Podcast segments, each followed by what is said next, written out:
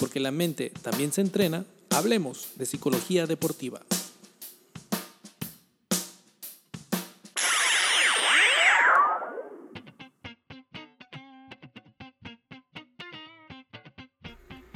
Buen día, bienvenidos a Hablemos de Psicología Deportiva, este podcast que se transmite desde Mexicali, Baja California, México. Yo soy el psicólogo Felipe Zavala, psicólogo deportivo, y el día de hoy vamos a iniciar propiamente con los temas ya de psicología deportiva. El día de hoy, al ser la primera ocasión que vamos a hablar formalmente de las áreas, de las recomendaciones que les podemos hacer, de las técnicas que se utilizan para preparar mentalmente a un deportista, pues vamos a iniciar por definir lo que es la psicología del deporte. Comúnmente a mí me gusta llamarla como un eslabón para ser campeones. Esto metafóricamente hablando, por supuesto, tratando de entender que eh, el recibir apoyo de un psicólogo en materia deportiva eh, resulta muy útil para elevar el rendimiento. Es reconocido, por supuesto, que bueno, todos los deportistas se preparan en cuatro áreas, la parte física, técnica, táctica, estratégica o, y la parte mental más bien, y la parte mental. Entonces, por eso mi comentario de llamarla como un eslabón. Finalmente, una cadena es tan fuerte eh, como eh, la fuerza que tengan precisamente la unión de los eslabones que la forman.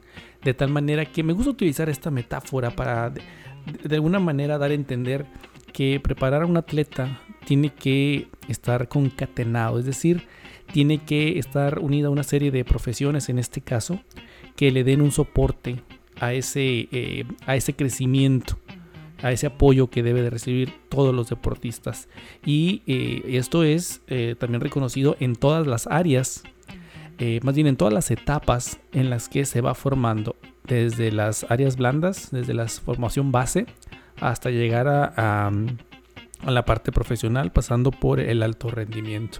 Y bueno, a continuación les voy a dar una pequeña definición de lo que es la psicología del deporte. La podemos entender como la área de la psicología aplicada que se centra en el estudio científico de las personas y su conducta en el contexto del deporte y la actividad física.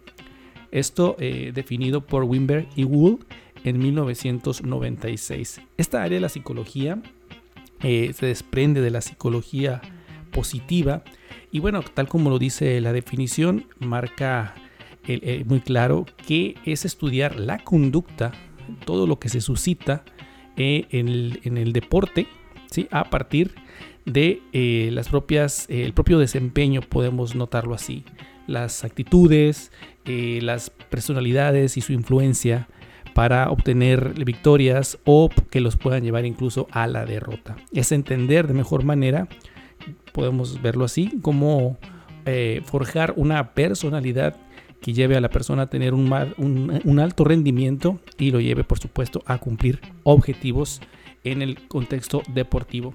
Y bueno, haciendo la aclaración también de que eh, es también una actividad física ya que bueno, nos podemos encontrar de repente que hay personas que tienen alguna complicación de salud, una enfermedad crónica y tienen la necesidad de activarse físicamente y puede llegar el caso de que les resulte difícil el iniciar o mantenerse en la actividad. Los psicólogos del deporte podemos trabajar también con esas personas para que eh, logren cumplir los objetivos o las metas trazadas. Hay algunas áreas y algunas variables que integran precisamente el trabajo de la psicología deportiva. Me gustaría comentárselos también.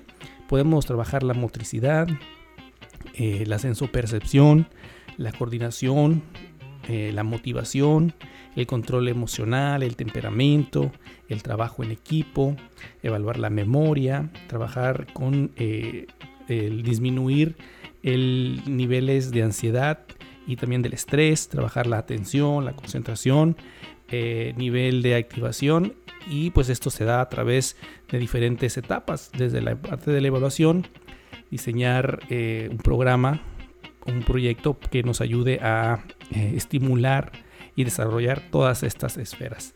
Y bueno, el día de hoy de manera muy concreta me gustaría centrarme en esta siguiente parte.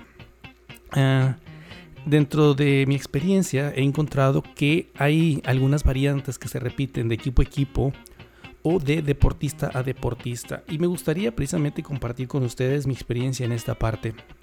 Lo podemos entender como algunos problemas a combatir, eh, entendiéndolo también como, eh, digo, es, muy claro que, será así, eh, lo que ha sido en mi experiencia, qué es lo que yo he visto a lo largo de, los años que tengo en, este, en esta área de la psicología.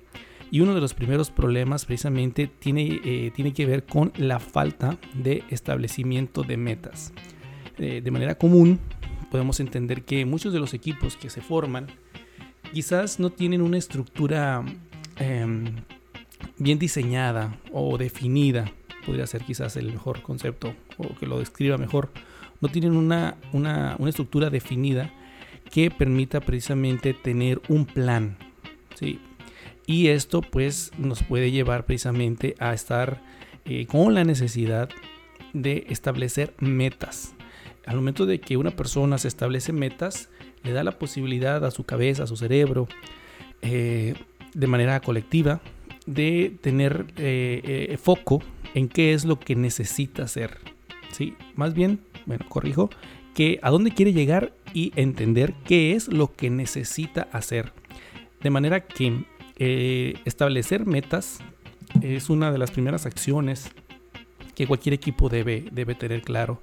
Y uno de los problemas que me he encontrado precisamente también es este, la falta de establecimiento de metas. Ni siquiera hay a corto o mediano plazo, mucho menos va a haber a largo plazo. Y esto, por supuesto, va a depender de eh, la propia actividad que se esté desarrollando, del equipo, si compite en una liga, si compite eh, en asociaciones, por ejemplo.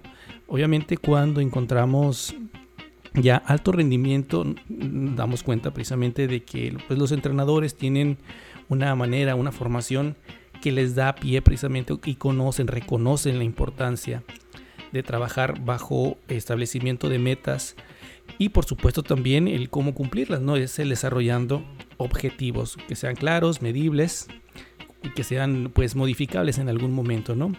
Otro de los problemas que me he encontrado también en mi, eh, en mi andar en este tema de la psicología deportiva es que los atletas llegan a presentar pensamientos negativos. De manera constante se da el que los deportistas sean pesimistas hasta la situación.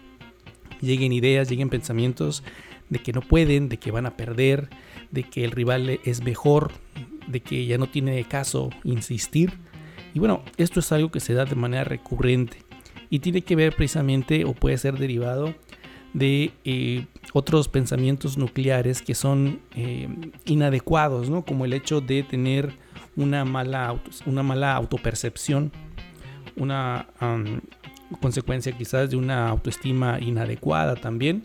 Y bueno, de manera general lo podemos englobar como que el deportista o el equipo llega a presentar en una u otra manera algunos pensamientos negativos. Eh, avanzando, eh, también me, he encontrado con que en algún momento los equipos llegan a presentar, bueno, más bien los deportistas que pertenecen a un equipo o los deportistas que compiten de manera individual, el mal manejo emocional. Podemos entender de alguna manera que se puede dar la disforia, por ejemplo, la euforia o incluso la bronca, ¿no? Eh, entendida en términos quizás más españoles, que, que se identifican como cuando quieres pelear, pues, ¿no?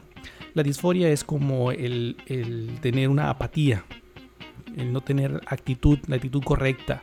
La euforia lo podemos entender como el estar viviendo de manera un poco alterada las emociones eh, sin reconocer quizás los límites de los demás y poder incluso al calor del, festejo puede ser llegar a tener algunos eh, alguna lesión, por ejemplo, ¿no?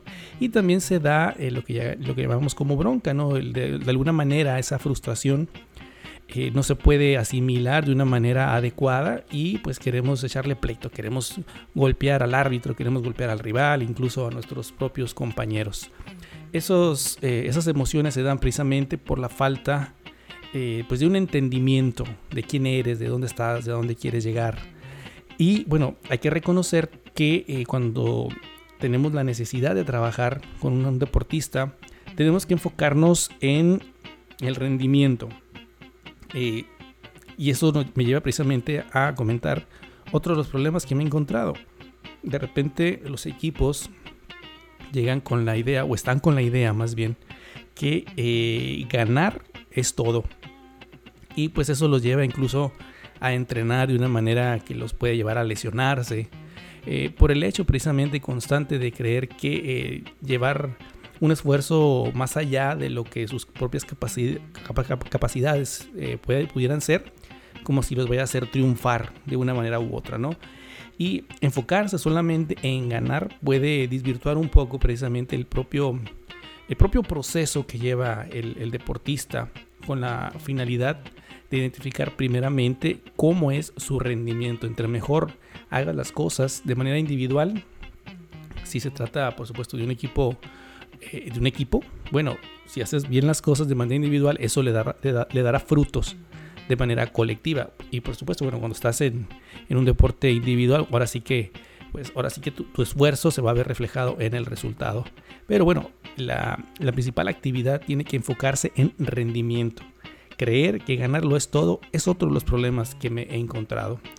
Y mm, podríamos cerrar el día de hoy, o puedo cerrar el día de hoy, para hablar de estos problemas a combatir con la precontemplación. Estar demasiado tiempo en la precontemplación de repente mm, un, atleta tiene ya tiempo compitiendo y, no avanza. Entrena demasiado y no avanza. Y puede ser el caso de que no esté trabajando realmente en evaluar cuáles son sus habilidades, cuáles son sus fortalezas, cuáles son sus debilidades. Y eh, la precontemplación la podemos definir de alguna manera, la podemos entender más bien como el hecho de que o el, estado en el que el atleta, el deportista, no capta, no se da cuenta de sus propias habilidades, no las reconoce. Entonces, si no las reconoce, no tiene la posibilidad de mejorarlas. Posterior a la precontemplación viene la fase de contemplación, que es cuando el atleta hace conciencia, hace conciencia, está consciente pues de sus propias habilidades, de sus debilidades y tiene la metodología adecuada, correcta para trabajar. Y esto es para mejorar eh, aspectos psicológicos, aspectos técnicos, estratégicos y por supuesto también la parte física, que es algo que comentaba anteriormente.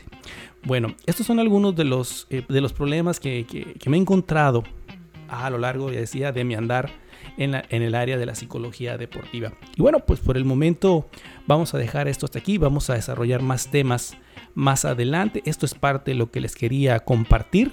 Ya nos pondremos en contacto posteriormente para traerles más desarrollado algunos de estos temas. Por lo pronto me despido, que tengan ustedes muy buen día y pues desde Mexicali transmitimos este podcast que se llama Hablemos de Psicología Deportiva. Porque la mente también se entrena, hablemos de psicología deportiva.